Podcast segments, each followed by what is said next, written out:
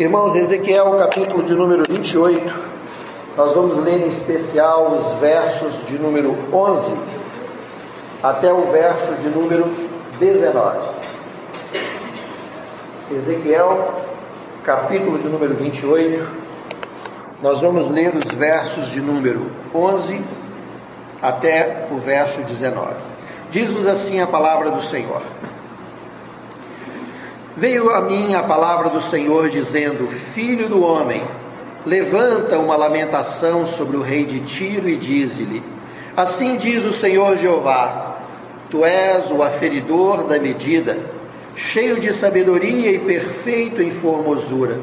Estavas no Éden, jardim de Deus, toda pedra preciosa era a tua cobertura, a sardônia, o topázio, o diamante, a turquesa, o ônix, o jaspe, a safira, o carbúnculo, a esmeralda e o ouro.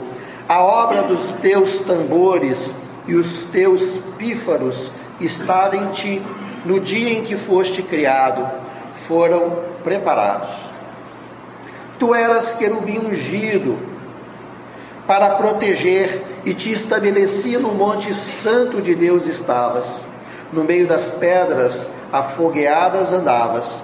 Perfeito eras nos teus caminhos, desde o dia em que foste criado, até que achou iniquidade em ti.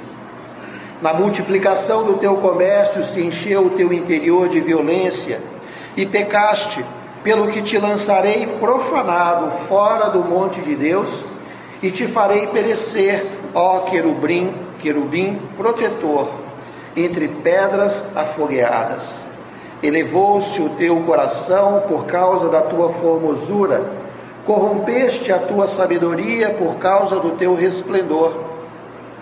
Por terra te lançarei diante dos reis, te pus para que olhem para ti. Pela multidão da, das tuas iniquidades, pela injustiça do teu comércio, profanaste os teus santuários eu, pois, fiz sair do meio de ti fogo que te consumiu a ti e te tornei em cinza sobre a terra, aos olhos de todos os que te veem.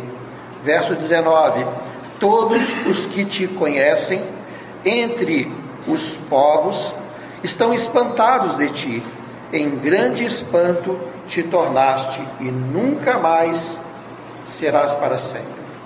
Amém? Hoje optei em ler uma tradução diferente da que normalmente lemos, mas para complementar o que vocês acompanham aí. O tema dessa manhã que vamos trazer é fama ou utilidade.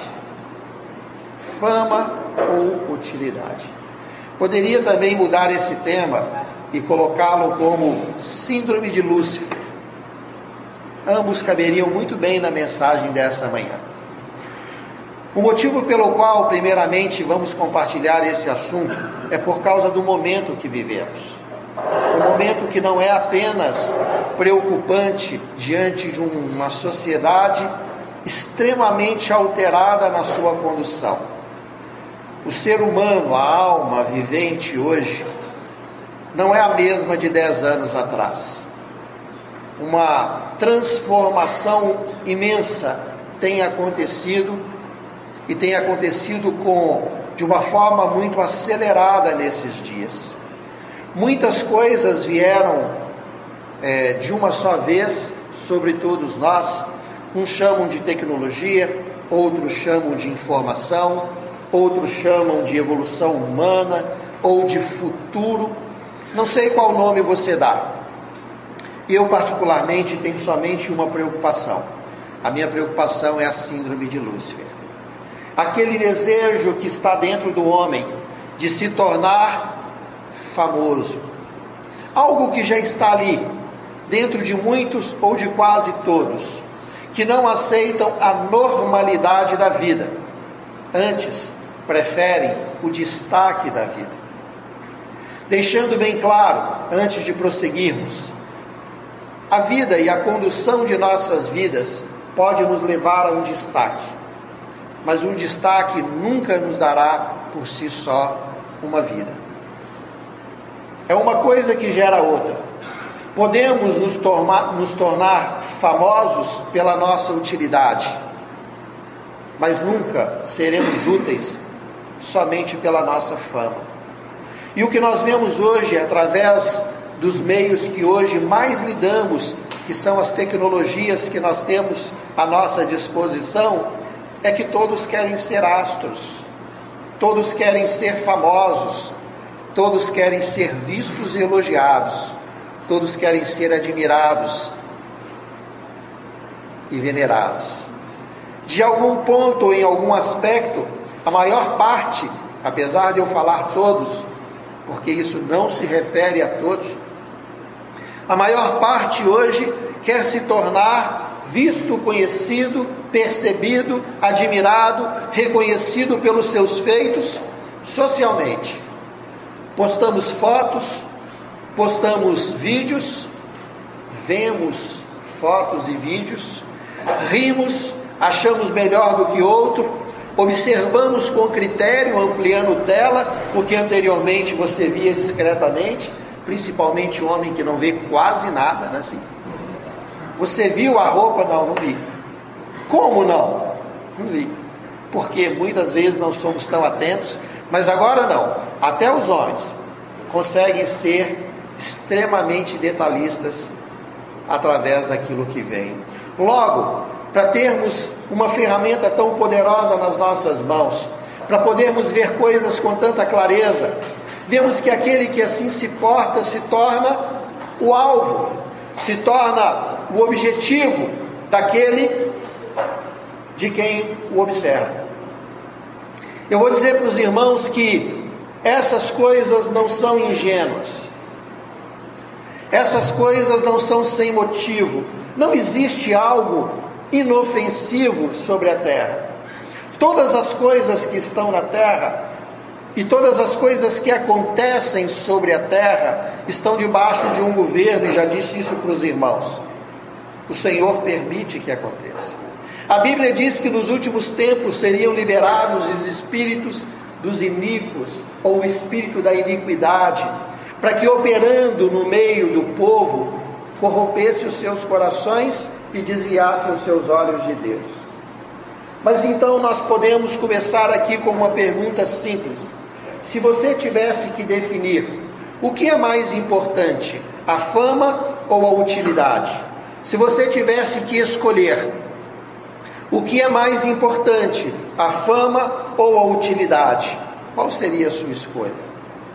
Apesar de parecer uma resposta simples, irmãos, olhando com lupas divinas, olhando com olhos de Deus, eu vou dizer para você, talvez não todos façamos uma boa escolha.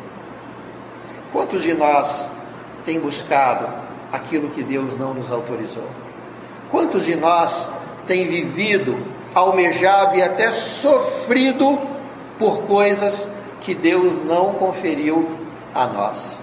Ainda que Deus tivesse conferido tantas coisas maravilhosas, estamos perdidos diante dos holofotes deste mundo.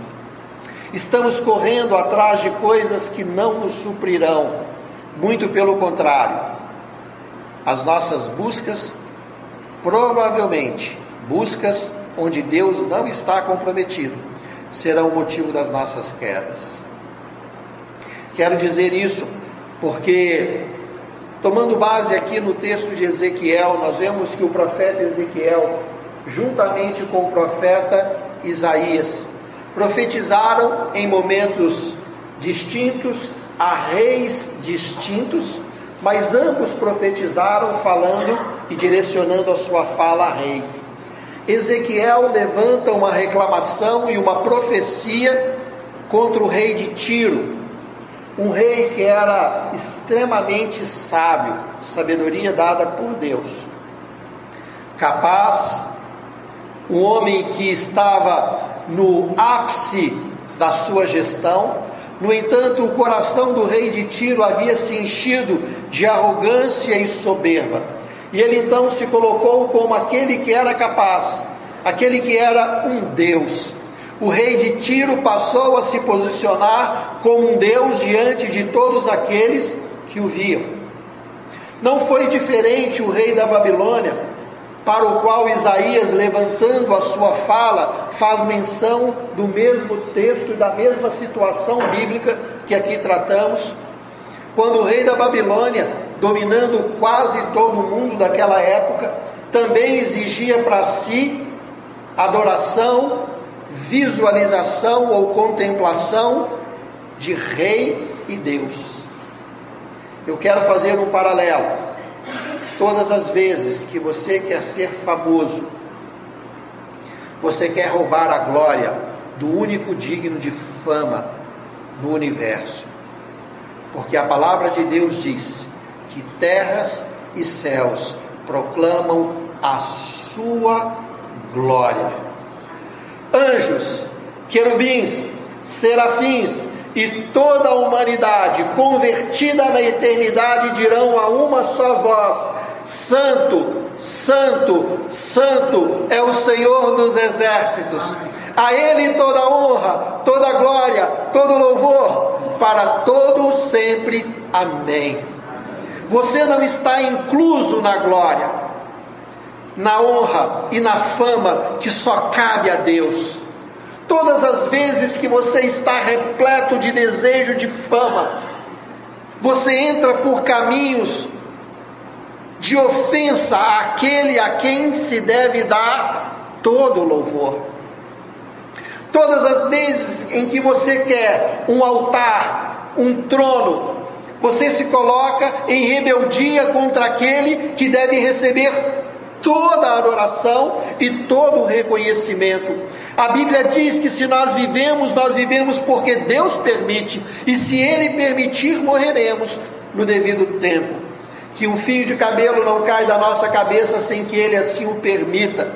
Deus merece todo louvor, toda honra e toda glória. João Batista disse: importa que ele cresça e que eu diminua. João Batista, em momento algum, tentou competir com a glória do divino Filho Jesus Cristo, nosso Senhor. E assim os apóstolos, no seu ministério terreno, não ousaram receber honra e glória de homens. E eles falaram: somente a Deus daremos culto.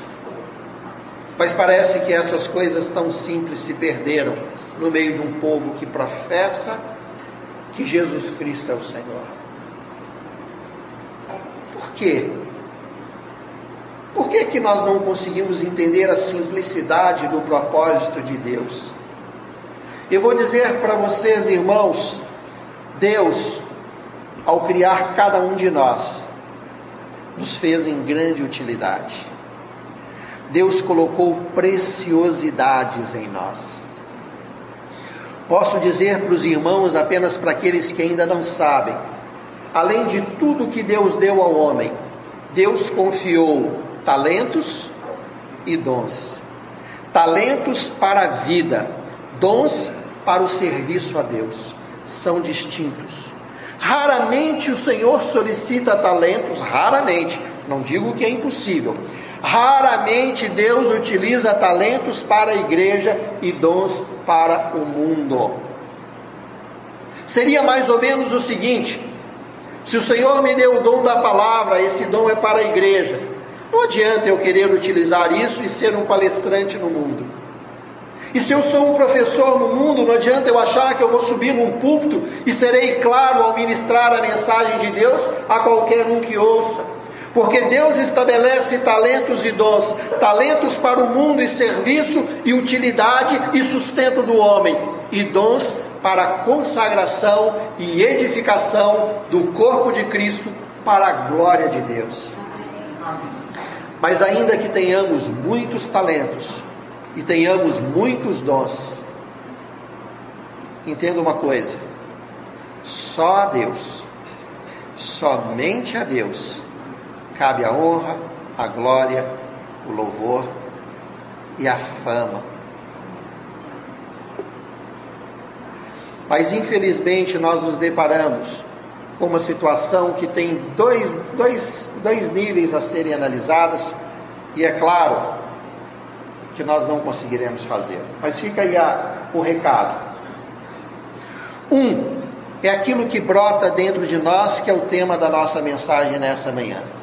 É o desejo de ser famoso, reconhecido. É o desejo de expor o que tem que ficar escondido. Hã? Irmão, se você está feliz, viva a sua felicidade, mais do que você queira mostrar a sua felicidade. Porque todas as vezes que você mostra a sua felicidade, você se exibe. Todas as vezes que você vive a sua felicidade, você glorifica a Deus. Alegrai-vos sempre do Senhor. Outra vez digo: alegrai-vos. Seja a vossa moderação conhecida por todos os homens, porque perto está o Senhor. Felicidade com moderação é quando você vive feliz. De onde vem a sua alegria? Do Senhor e de tudo aquilo que Ele me confiou. No entanto, uma coisa é a alegria saltar de mim, outra coisa é eu publicar a minha alegria. Eu queria dizer para vocês, eu vou publicar a minha alegria. Olha que alegria que eu estou. Isso aqui é eu andando, isso aqui é eu na praia, isso aqui é eu dormindo, isso aqui é eu fazendo alguma coisa. Irmãos, Tudo bem, eu tenho 51 anos. Cursando 52, se Deus permitir. E eu sei que a minha, a minha forma de ver o mundo difere, principalmente dos mais jovens. Mas eu quero apenas dizer, não com relação à sua prática em si, mas com relação à essência da sua prática. Deixa Deus ser famoso. Se ocupe só com a alegria que Ele te confiou já dá para ver, mesmo quando você não quer. Porque a Bíblia diz que são os olhos a lâmpada do corpo, se os seus olhos forem bons, todo o seu corpo será purificado. Eu e vocês temos olhos que brilham, olhos de alegria, ou não, olhos de felicidade, ou não. E o motivo disso é que essa paz que nós trazemos na nossa alma não representa o desfrute terreno, mas aquele que temos em nós, que é Jesus Cristo, nosso Senhor. Então existe uma diferença. Uma coisa é você ter a alegria que salta, então essa alegria é, é boa, ela é gostosa de ser desfrutada e ela é permissível. Mas quando eu e vocês pegamos aquilo que Deus nos deu e queremos colocar com meritocracia, queremos colocar o mérito a nós mesmos, queremos dizer que eu posso, eu consegui, eu fiz, fui eu que pensei, fui eu que idealizei, ou foi fulano que fez para mim, eu e ele junto, e nós agora somos perfeitos, maravilhosos, e nós somos capazes, porque nós temos, e olha só, e olha a nossa empresa, olha a nossa indústria, olha a nossa casa, olha a nossa vida, olha a nossa roupa, olha a nossa pele, olha nossos nosso corpinho especial. Olha, olha, olha só a minha fama, olha o quanto eu tenho, e você então está exatamente na mesma direção que Lúcifer. Que preferiu a fama do que a utilidade, que preferiu a exposição e a glória do que aquilo que Deus confiou, glorioso a Ele, em utilidade. Os irmãos conseguem entender o porquê dessa mensagem? Eu sei que uma boa parte vai ficar para que o Espírito de Deus comunique a vocês os detalhes dela, porque o nosso tempo é pouco para um assunto tão amplo. Mas eu queria que nós voltássemos aqui ao texto e pensássemos e observássemos o que é que Deus fez com Lúcifer. Deus criou Lúcifer. A palavra criou não significa Deus permitiu que ele nascesse, não. Lúcifer, ou anjo, querubim, serafim, não nasce bebê, cresce e desenvolve. Nasce anjo e termina serafim, não. A Bíblia diz que Deus criou esses seres e eles foram criados da maneira que são. E Deus criou Lúcifer. E a palavra de Deus diz que ele era querubim da guarda, perfeito em formosura, alguns diz sinete da perfeição, outros diz aferidor das coisas que Deus fez. Ele era tão perfeito, ele era tão maravilhosamente criado, que a palavra de Deus diz que ele era querubim ungido, a palavra que está aí traduzida para nós como querubim ungido, ela está correta, mas ela tem algumas variáveis que são discutidas, discutidas teologicamente, que dá o sentido da sua utilidade, que ele era um querubim expandido, ou seja, que as suas asas estavam abertas, como aquele que estava pronto para proteger, útil para o seu exercício. Que no meio das pedras preciosas e de toda a riqueza da humanidade, ele então se movia. Por mais bela que fosse toda a existência, Lúcifer era o sinete. Ele era maravilhoso, perfeito. Mas entenda, tudo isso para utilidade de Deus. A palavra de Deus diz e se nós observarmos o verso 14, tu eras querubim da guarda ungido. Verso 15, perfeito eras no teu caminho. Lúcifer realizava a vontade de Deus, sendo útil em tudo aquilo que era a gestão da guarda. Ele foi criado com uma utilidade. No entanto, diz a palavra de Deus lá no verso 17: elevou-se o teu coração por causa da tua formosura. Irmãos, atenção. Eu não sei qual que é a sua formosura. Porque a palavra formosura não é apenas aquilo que expressamos através da nossa face ou da nossa matéria. Eu não sei o que você tem como excelente. Não sei. Mas muito cuidado para que o seu coração não se corrompa por causa daquilo que Deus colocou em você. Essa formosura, essa capacidade de ser diferenciado entre outros, não é para sua fama, é para sua utilidade, amados irmãos é para o seu exercício, é para que você possa glorificar a Deus através de tudo aquilo que Ele te confiou, tudo aquilo que você conquista, tudo aquilo que você tem, tudo aquilo que você é. Você precisa compreender que existe um autor, e por alguns momentos Lúcifer entrou no ambiente de deslumbre, diz que por causa da sua formosura elevou-se o seu coração, corrompeste a tua sabedoria, diz o texto na continuidade, por causa do seu resplendor. Eu disse que existem dois níveis para que isso aconteça, e disse o primeiro, que é aquilo que está nascendo dentro de nós. Muitas vezes não observamos mas irmãos, eu quero te falar um segredo, é um segredo, ninguém sabe disso, mas você é ruim. Você presta pouco. Dentro de nós tem maldade. Não é o João que está dizendo isso, é a Bíblia, que fala que o coração do homem é corrupto e maldoso, e não dá para confiar nele. Ainda que você desenhe um quadro que tente justificar as suas ações corruptas, o motivo é: você é mal, e a sua maldade tem como tendência elevar uma rebeldia contra Deus, estabelecendo um governo próprio.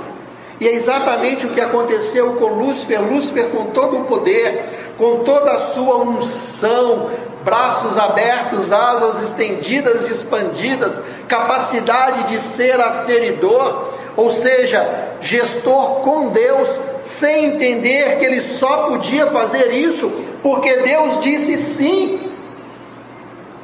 Quando a palavra de Deus diz Deus criou, a palavra hebraica bará, que significa criar do nada, Deus fez do nada. Existem coisas que você não herdou na sua genética, existem coisas que você não herdou do seu pai, nem da sua mãe, nem em termos de capacidade pessoal, seja intelectual, seja habilidade de se fazer. Existem coisas que é o bará de Deus sobre você, é uma ordem de Deus, Ele deu para você, irmãos.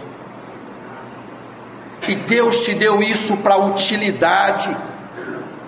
E a nossa, é, o nosso incômodo espiritual é quando eu pego isso e digo: eu sou capaz, eu posso, eu sou habilidoso, eu sou isso, por isso reconheçam-me por aquilo que eu sou. Agora eu quero fama, eu quero projeção, eu quero aparecer diante dos olhos, eu quero louvor humano, irmãos, isso é satânico.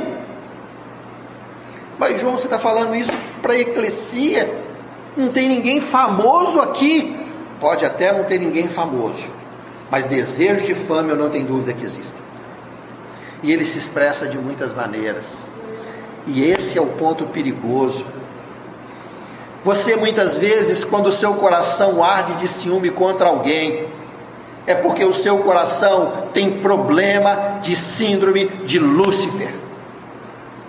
Quando o seu coração está cheio de ambições que não procedem do trono, quando você acha que você vai conseguir construir uma vida com a força do seu braço e não com a graça de Deus que foi derramada sobre mim e você antes de sermos criados. Existe dentro uma rebeldia escondida, não somos vós. Mas existe também um apelo externo que nós devemos nos preocupar. O mundo ama criar deuses o mundo gosta de pegar homens e colocá-los numa posição de destaque. Fulano é isso. Fulano é maravilhoso. Deu medo dessa frase. É para ter medo. Quando alguém coloca alguém numa posição em que Deus não permitiu, fica com medo mesmo. Certa ocasião, o apóstolo Paulo, juntamente com Barnabé, estavam realizando a obra de Deus, fizeram milagres e prodígios. De repente, o povo falaram assim: Acaso não nos vieram dos céus os deuses a nós enviados? Chamemos, pois, Barnabé de Júpiter, e chamemos, pois, Paulo de Mercúrio, deuses enviados por nós, e começaram a adorá-lo. Eles então rasgaram as suas roupas, chamando a atenção de forma veemente, e disseram: Não fazeis isso contra Deus Sou homem como vocês, tenho defeito como vocês, e somente Deus, a Ele somente prestaremos culto. Não façais isso, pois, ó homens. Irmãos, não glorifiquem pessoas.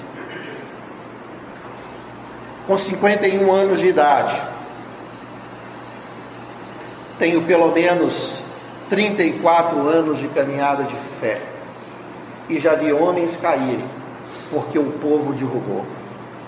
Pregadores que tinham unção, palavra de Deus, caindo, caindo pelos elogios e pela síndrome que cresce dentro de qualquer um e que pode crescer dentro de qualquer um se não for vigiado.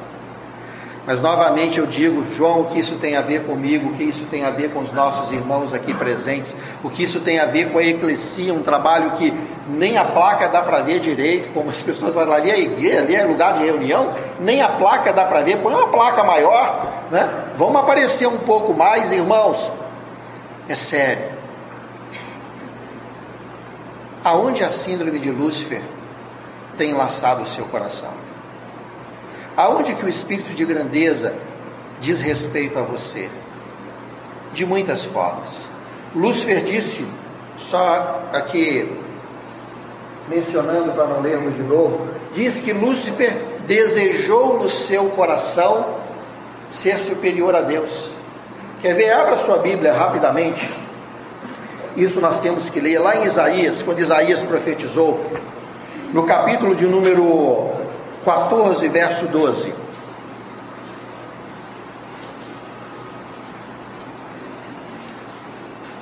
Quem está Ezequiel é só voltar um pouquinho no capítulo 14, verso 12 de Isaías.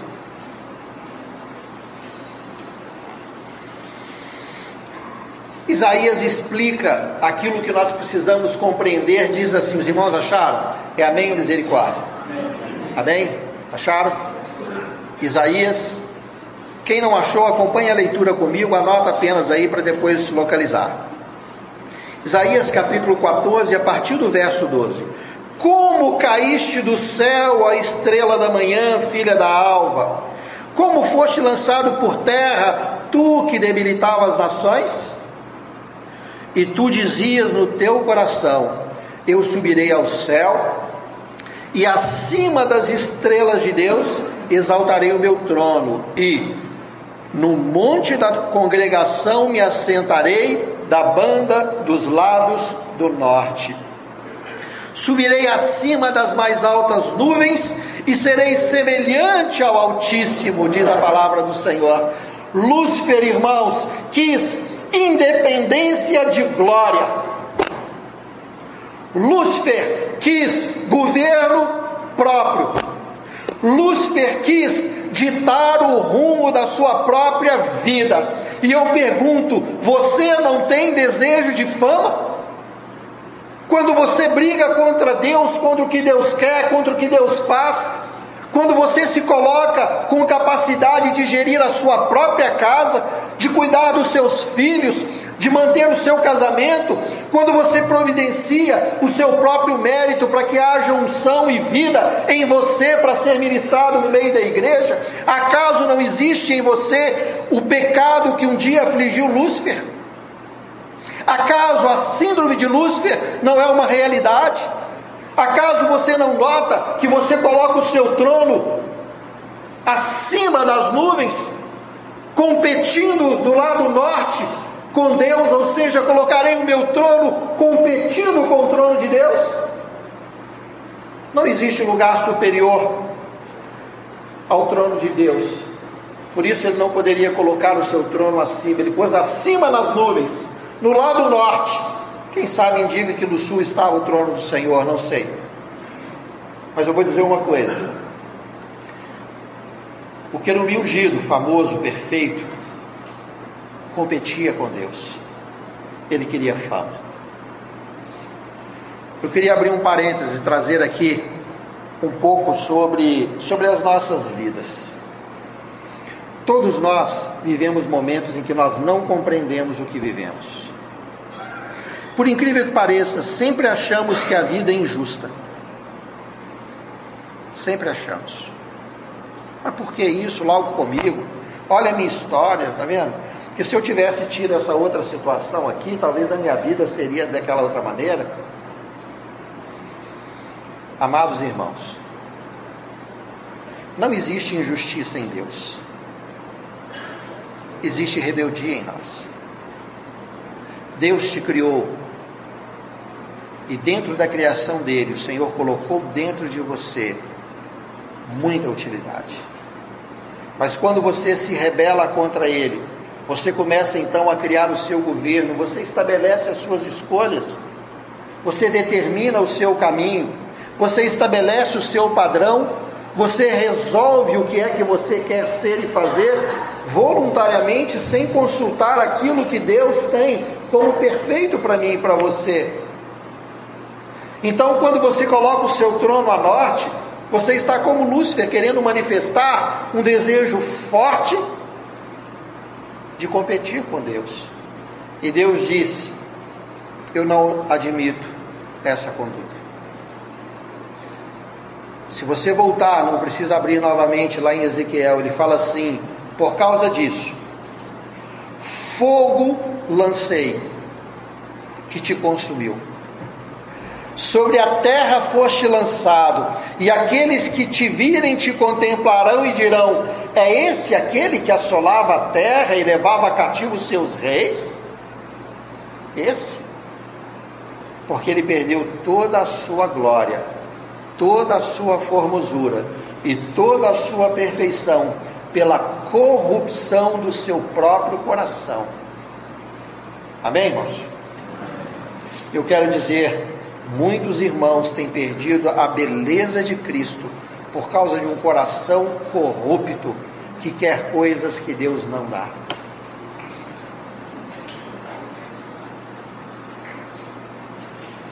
Se eu e vocês entendermos então, vamos trazer isso para a forma prática. Utilizei aqui, nosso tempo é pouco, mas temos ainda bons minutos para compartilhar. Se nós entendermos o episódio de Lúcifer, vamos vir agora para a normalidade terrena, que isso aconteceu nos céus dos céus. É uma revelação que as Escrituras nos dá, falando como que Lúcifer transformou-se em Satanás. A palavra Satanás é inimigo, né? Como que Lúcifer, o querubim ungido, transformou-se em Satanás. E como então que eu e vocês, como igreja, como povo de Deus, podemos nos transformar em inimigos da causa de Cristo? Porque Paulo diz: muitos se tornaram inimigos da cruz de Cristo. E ele falava de povo convertido. Será que eu e vocês não estamos olhando e somos inimigos da cruz de Cristo porque preferimos a fama do que a utilidade?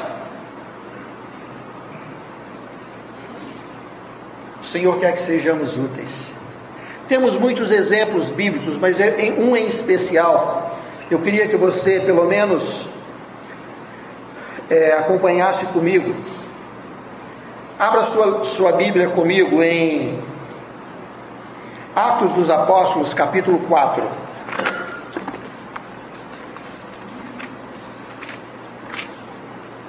Atos, capítulo de número 4.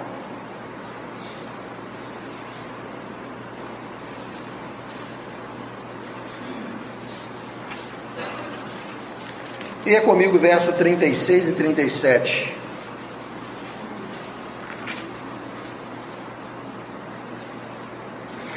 Então José, cognominado pelos apóstolos Barnabé, que traduzido é filho da consolação, levita, natural de Chipre, possuindo uma herdade, vendeu-a e trouxe a preço e a depositou aos pés dos apóstolos. Eu queria fazer uma menção aqui para os irmãos agora, transformando essa, essa tudo isso que eu trouxe para vocês, uma questão prática para ser vivida no meio da vida da igreja. Eu disse que da mesma forma que Lúcifer se corrompeu, todos nós podemos nos corromper. Deus colocou em nós valores e você sabe que você tem valores. Se você não sabe, você precisa ser liberto para que você entenda: existe valor de Deus em você.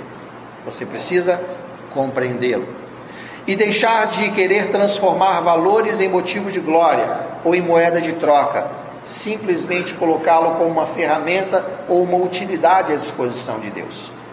A Bíblia diz que esse homem, chamado José, cognominado, deram a ele um apelido, Barnabé. Por que, que eles deram esse nome para ele? Porque a própria Bíblia diz que significa filho da consolação. Filho da consolação. Era um homem que tinha uma utilidade inigualável. Ele gostava, ele tinha prazer em fazer a vontade útil de Deus. E quando nós pegamos Barnabé, nós não vamos poder ler muitos textos por causa do nome, por causa do tempo, desculpa. Nós vamos ver que Barnabé teve um, uma carreira de utilidade sem fama. Ele não se preocupou com fama, muito pelo contrário. Barnabé, em grande parte da sua vida, serviu como degrau sobre o qual alguns se firmaram para ir um pouco mais adiante. Barnabé foi utilizado por Deus na vida do apóstolo Paulo, quando então era Saulo. Saulo havia vindo de uma perseguição à igreja. Nós lemos aqui no capítulo 4, mas se você vier na, na continuidade do texto, no capítulo 5 em diante, vocês vão ver a ação de Barnabé. Todos tinham medo de Saulo, mesmo sabendo que Saulo havia se convertido ao Senhor. Diz então a palavra de Deus que o Senhor trouxe até Saulo e enviou até ele um homem chamado Barnabé. Na verdade, o seu nome era José ele era um levita que vivia fora da sua nação. Esses levitas que não viviam em Jerusalém, no caso ele vivia em Chipre, o levita ele não tinha direito a ter posse nas terras em Jerusalém, em Israel, mas ele podia ter em regiões externas. Tudo indica que ele era alguém oriundo da linhagem levita, logo tinha posses que ele vendeu as posses e voluntariamente colocou à disposição da igreja. Se ele era levita, ele não podia ter posse. Então significa que ele ainda era menos reconhecido pelo povo judeu, porque ele não estava muito bem enquadrado dentro de toda a exigência do judaísmo. Mas vamos lá, detalhes à parte. O que aconteceu é que Deus disse assim: que esse Barnabé deveria acolher um homem chamado Saulo, que todo mundo estava com medo. E quando Barnabé acolhe Saulo, esse homem, chamado José, agora filho da consolação, útil diante de Deus, que ninguém ficava com holofote sobre ele, instruiu o apóstolo Paulo nos seus primeiros anos de vida. Ele foi discipulador de quem? De Saulo, que se transformou em apóstolo Paulo. Diz a palavra de Deus, depois vocês podem ler um pouquinho à frente, que lá no capítulo 9, verso 27, ele manifesta essa, essa sua parceria, mas que lá no capítulo 11, precisa, é, só quem quiser anotar, lá no capítulo 11, verso 19 a 26, fala que o Senhor então resolveu expandir a igreja, levar a igreja a toda a região, e diz então que eles se reuniram e falaram assim: Oremos, pois, ao Senhor, para que nos levante alguém para que seja enviado. E diz a palavra de Deus: oraram, e Deus levantou dois homens, cheios do Espírito Santo e de poder, para que pudesse, pudessem testemunhar, fazer a primeira viagem missionária. Quem é que Deus escolheu? Barnabé e Paulo. Olha só, Barnabé era um homem útil, mas não era um homem famoso. Os irmãos conseguem entender isso? Pega Barnabé e começa a ver então a trajetória. Quando você chega no capítulo 15 de Atos dos Apóstolos, você vai ver o que? Um Barnabé útil, fazendo a viagem missionária com o apóstolo, chega em determinado momento, é, parte da Antioquia recebe Jesus Cristo como Senhor e Salvador. Ele estava ali ministrando, mas ele percebeu que ele não tinha tudo que aquela igreja precisava. Ele disse: Paulo, eu preciso que você venha trazer aquilo que eu não tenho a dar para essa igreja. Por quê? Porque ele não queria fama. Barnabé não disputava com seu irmão se ele cantava mais bonito ou mais feio, se ele pregava mais bonito ou menos bonito. Né? Desculpa o português se ele era mais especial ou menos especial, se ele fazia orações mais belas ou menos bela, belas. Ele não se preocupava se ele sabia fazer mais ou fazer menos. Barnabé queria ser útil. Barnabé queria ser útil. E qualquer cristão que não quer ser útil quer ser famoso. Qualquer cristão que não ajuda o seu irmão a ser edificado quer derrubá-lo. Qualquer irmão que não edifica a igreja na sua simplicidade e normalidade sofre de uma mesma síndrome que Lúcifer sofreu. Barnabé, quando viu que precisava do apoio do apóstolo, ele foi até o apóstolo e o apóstolo Paulo, então conhecemos, se tornou útil e famoso. Lembra que eu disse no início? A utilidade pode trazer fama, mas a fama nunca faz a utilidade. O apóstolo Paulo passou a ser conhecido pela sua trajetória, pelo seu testemunho, mas vemos que Barnabé em momento algum disputava com o apóstolo aquilo que Deus o havia dado. Muito pelo contrário. Diz que em determinado momento a situação virou. Desculpa aqui, irmãos, mas eu preciso dar exemplo para vocês.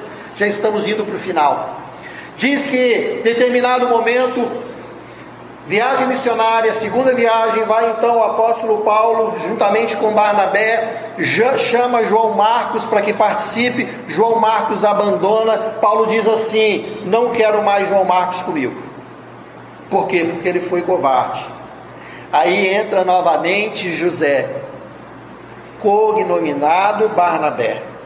Sabendo que Paulo era robusto, cheio do espírito, capacitado para a obra, se compadeceu de João Marcos e apoiou, cuidou e foi útil a João Marcos. Esse João Marcos, que depois de algum tempo, segundo a palavra de Deus, pela própria do próprio, pela boca do próprio apóstolo Paulo disse: "Manda-me pois João Marcos, porque ele me é útil". Um servo de Deus útil faz a vontade de Deus independente daquilo que parece ser melhor. Irmãos, seja útil a Deus e não queira fama. Nós temos aqui diversas frentes, como uma igreja humilde, pequena, que precisa de pessoas úteis e não de pessoas famosas.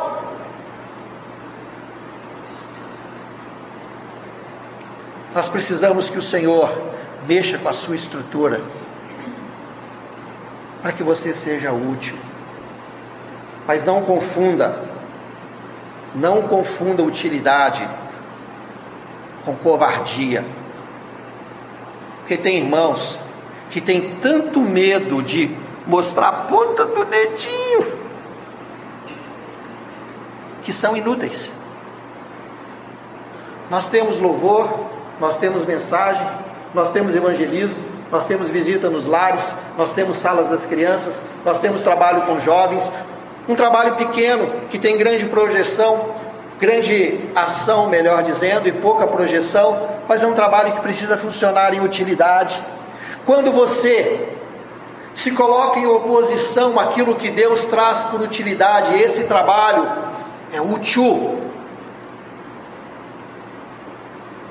Ele é útil. Precisamos de pessoas, ok, irmãos? Úteis e não famosas. Não, eu não vou participar das aulas de instrumento, porque senão quando eu fizer assim, brom, no, violão, todo mundo vai cair. Não, irmão, deixa de palhaçada. Você precisa entrar numa aula de instrumento para você aprender a tocar violão, senão você será o quê? Inútil. Eu não vou participar do vocal, porque imagina só eu soltar minha voz e fizer aqui de forma. Aquele louvor assim, os irmãos vão chorar, emocionar, e eles vão achar que eu sou maravilhoso. Irmãos, esquece. Não confunda ação útil com covardia. Nós temos aulas de instrumentos para que você seja. Ok, irmãos? Nós temos aula de vocal para que você seja. Nós temos estudo bíblico para que você seja. Nós temos irmãos que estão à frente pregando para que sejam eles. E você? Ou você é útil, ou você está esperando o dia de saltar do anonimato para a fama. Estou aqui, mas no dia que o irmão der uma brechinha, ó, surgir a toda. Eu me preocupo. Eu me preocupo porque existe muita futilidade dentro de coração de pessoas que se dizem simples, mas que são soberbas na sua essência. Deus chamou a igreja para a utilidade. Barnabé foi um homem útil, mas não foi um homem famoso. Os irmãos conseguem perceber isso? Por outro lado, Saulo, que se transformou em Paulo, foi um homem útil, famoso, ou seja, conhecido por todas as igrejas, mas nunca soberbo. Porque a nossa fama não pode transformar em soberba, arrogância, a ponto de achar que somos independentes de Deus. E quem lê as epístolas paulinas sabe do que é que eu estou falando. Quero terminar aqui de forma conclusiva, trazendo para os irmãos algo para que vocês pensem. Primeira pergunta que eu faço a você individualmente: Você é útil? Não estou me referindo a nada senão para Deus no exercício da igreja local. Irmãos, responda para você mesmo: você é útil? Se você não é útil, o que é que você está esperando para ser? Você acha que alguém te impede de ser útil? Eu acho que vale a pena. E vou trazer uma ilustração aqui para vocês. Eu acho que ela cabe. Presta atenção. Eu tenho alguma coisa com ratos, porque eu gosto de ilustração de ratos. Certa ocasião, numa fazenda muito antiga, debaixo da casa da sede tinha um buraco imenso, repleto de ratos. Ratos de todo tipo, preto e branco, rato gordo e magro, ratazana e ratinho, camundongo, ratos nacionais e importados. Era uma quantidade e diversidade de ratos imensas, imensa. Mas esses ratos não se preocupavam com a sua diversidade. Por quê? Todos eles tinham um foco. Eles olhavam pela greta e rachadura que tinha no assoalho, onde embaixo tinha aquele buraco, e viam adiante, não muito distante deles, uma mesa repleta de queijos maravilhosos.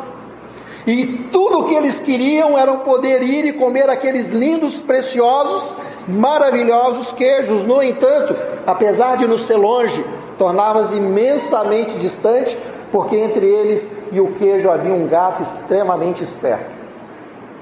Qualquer rato que tentasse sair dali, com qualquer estratégia utilizada, imediatamente aquele gato abocanhava. Os ratos tinham ódio do gato. Falavam que era um gato maldoso. Ele fingia que dormia, mas qualquer movimento ele abria o olho e pegava os ratos. E eles então se reuniram e fizeram uma assembleia e definiram: o gato é o maior inimigo que nós temos. Vamos então agora fazer tudo para que esse gato desapareça, morra. Abaixem os gatos, acabem os gatos e vivam os ratos. E eles então falaram o seguinte: olha, Aqueles queijos que nós estamos vendo maravilhosos ali, eles são especiais. Nós comemos e quanto mais comermos, maior eles ficarão. E assim era a história dos ratos. Certa manhã acordam, cadê o gato? O gato não estava lá. Eles pensaram ser uma pegadinha do gato e procuraram até que perceberam que o gato não estava. Os ratos foram imediatamente até os queijos. Começaram a comer e na medida que começaram a comer o queijo, viram que parte do que queriam era uma idealização. Quando comiam queijo, o queijo diminuía. Não aumentava como eles pensavam. O queijo era delicioso. Então aquele grupo, aquele número imenso de ratos começou a se preocupar um com o outro. E começaram a contar cada migalha que estava na boca e na mão do outro e falaram assim: Mas espera lá, se todos esses ratos comerem, vai acabar o queijo. E começaram então uma briga entre eles. Os ratos mais fortes fizeram uma proteção para os queijos, maltrataram e expulsaram os outros ratos que eram mais fracos, que novamente correram para o buraco. Então dividiu-se. Em pouco tempo, os ratos fortes brigavam entre si. Todos queriam exclusividade no seu sonho, no seu projeto. Irmãos, tem tudo a ver com a mensagem dessa manhã. Só que hoje eu não vou explicar essa, essa ilustração, não. Vou deixar você levar lá para casa e fazer esse link. Eu acho que vai ser mais útil. É, parei por aí. Quem seriam os ratos? O que significa os queijos? Quem é o gato? O gato impedia de chegar nos queijos, mas os queijos de repente eram mais sonho do que uma realidade no que diz respeito à capacidade, na medida que se comia, se consumia. O rato, o gato sumiu. Pensa nisso tudo.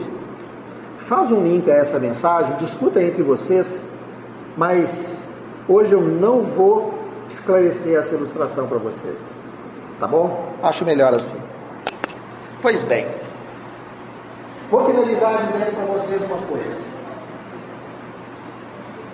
Irmãos, melhor é que sejamos úteis do que famosos. Se você está encolhido porque acha que a sua fama não pode aparecer, eu quero dizer para você, você está equivocado, porque a sua fama nunca deve aparecer. Participe das coisas da igreja como quem quer ser útil. Você chegou aqui nessa manhã, as cadeiras estavam arrumadas e o chão limpo. Alguns chegaram, o ar-condicionado estava ligado e a temperatura já estava agradável. Talvez alguns nem se preocuparam. O que é que vai ter nessa manhã de louvor? Será que alguém vai orar? Nem se preocuparam com as orações, nem se preocupou com o louvor, nem se preocupou com instrumentos, nem se preocupou com mensagem. Sabe por quê? Porque existe uma utilidade que serve vocês. Mas a vontade de Deus é que vocês sejam uma utilidade a favor da igreja. Que o Espírito de Deus possa nos dar esse princípio extremamente grandioso e maravilhoso. Que é, irmãos, seja útil, não seja apenas um crente, seja útil. Deus te confiou coisas para o seu serviço. Mas, quando Deus começar a te usar, não busque a primeira cadeira e fuja dos holofotes. No passado, disse um irmão, que toda pessoa que se destacava na fé era apedrejada. Muitas vezes morria apedrejado pelo simples fato de manifestar uma fé genuína. Isso era estratégia de Satanás no passado. Ele disse: nesse tempo, Satanás mudou a sua, as suas armas. E Satanás não apedreja mais aqueles que se destacam na fé.